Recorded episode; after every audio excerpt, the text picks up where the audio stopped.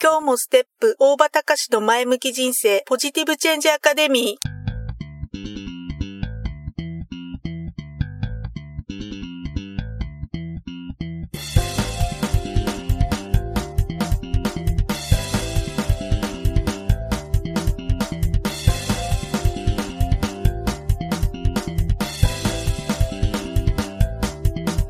今日もステップ、大場隆の前向き人生、ポジティブチェンジアカデミーは、開業から20年、行政書士として奮闘している大場隆が、日々活動している中で感じたことを通して、皆様に前向きな変化をお届けする番組です。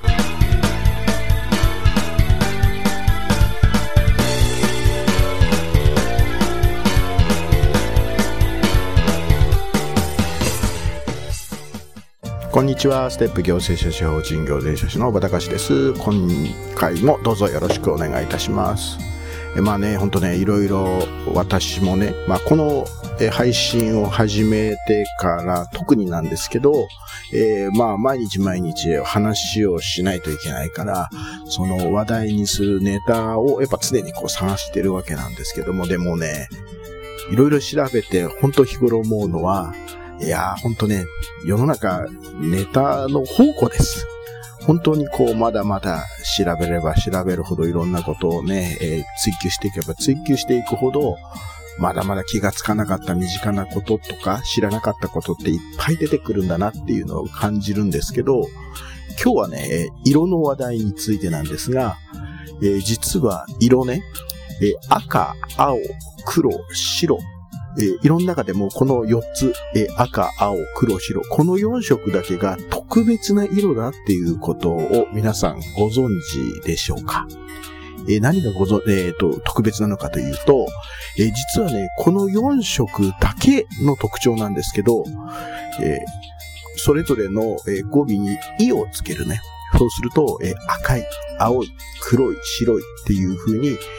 この4色だけが実は、この語尾に「い」をつけることによって形容詞になれる。そうなんですね。赤い、青い、黒い、白い。そう。この4色だけしかない特別な特徴で、ですの、という意味で、この4色が、えー、特別扱いの色なんだ、なんだそうです。え、本当かよ？と思う。僕もそう思ったんですけど、結構当てはめてみてください。まあ、その他の色ではね、え例えば黄色いとか茶色いというように、色という言葉をつけることによって形容詞になるものもあるんだけども、えー、まあ、そう、まあ、それでも例えば色という言葉をつけて初めて形容詞になるものであって、それ以外はね、すべてね、無理なん、できないんです。えー、例えば緑、緑とかね、緑色いとかね、言いません。えー、あとはね、えー、まあ、桃色とかね、えー、橙とか、橙とかね、橙色いとか言いませんよね。っていう風に、えー、赤、青、えー、黒、白、この4色だけ、それ以外の色では、えー、色をつけて形容詞になるものなど皆無なんです。えー、不思議ですよね。でもなんでかっていうと、実は、えー、色っていうのはね、この4つ色を表す言葉っていうのは、もう、と、もう一番初め、この4色しかね、言葉での表現っていうのはなかったそうなんですね。え、例えばね、橙とか、えー、橙色とかね、黄色っていうのはすべて赤で表、赤だ、赤だったんです。赤というふうに、ああいう、今で言う黄色色とか橙色の色っていうのは、すべて赤というふうに言ってたんです。また、えー、緑色とかね、えー、水色っていうのも、あれ全部青だったんです。水色。もう薄い、えー青とかね。まあ、とにかく青、青というふうに全て表現されていたんですね。そういうような表現されていて、その名残があるから、えー、例えば青信号とか言います。青信号でもよく見てみると緑色です。でも青信号です。隣の芝は青いとかって表現を使いますけど、芝って緑色ですよね。青じゃない。青々と茂ったとかって言いますけど、あれ緑色が濃くなった感じですけど、青では決してない。だけど、えー、昔は緑色とか水色はあれすべて青という風な言い方をしていた。だから、えー、その名残から青信号とか鳥の芝、青いなどっていう風に言われるそうなんですよね。不思議でした。えー、ちょっと、あ、なるほどっていうふうになぜか妙に、えー、その、そのことを知って、えー、感心してしまったんですが、まあ、色というとね、色にまつわる言葉っていうのは確かにいろんな、えー、色にまつわる言葉っていうのが世の中にあって、私たちも日頃から普通に使ってます。えー、僕がね、えー、っと、好きな言葉のうちの一つですけど、十人十色という言葉があります。えー、そういう歌も昔ありましたけど、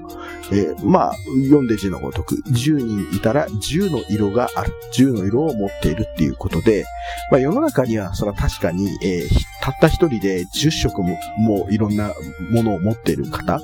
えー、いわゆるね、何でもできる、どんなことでもできてしまうという超人のような方もいるのかもしれないけど、まあそれは本当ごく特殊な、特別な例で、えー、なので、しかし、まあ多くはね、えー、もう、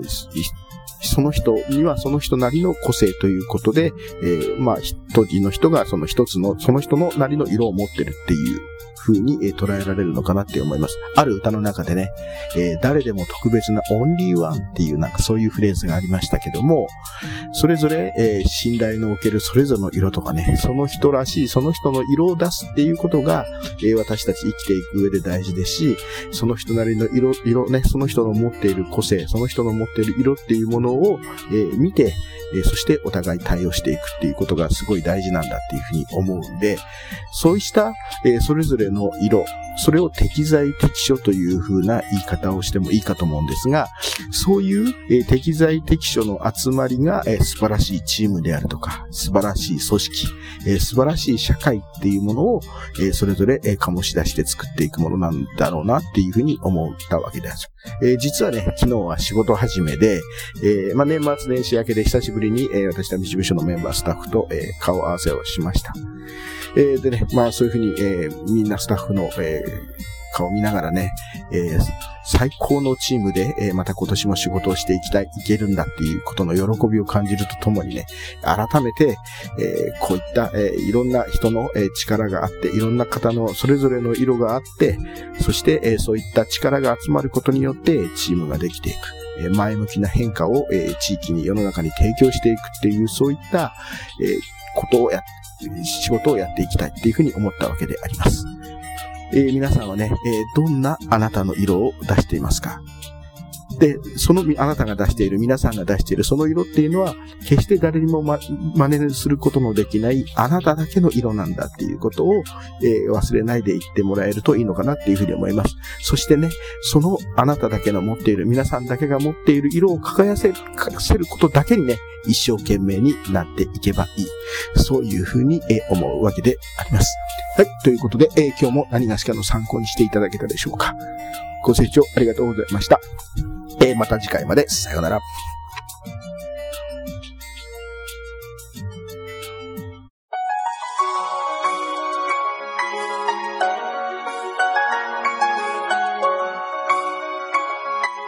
今回の番組はいかがでしたか？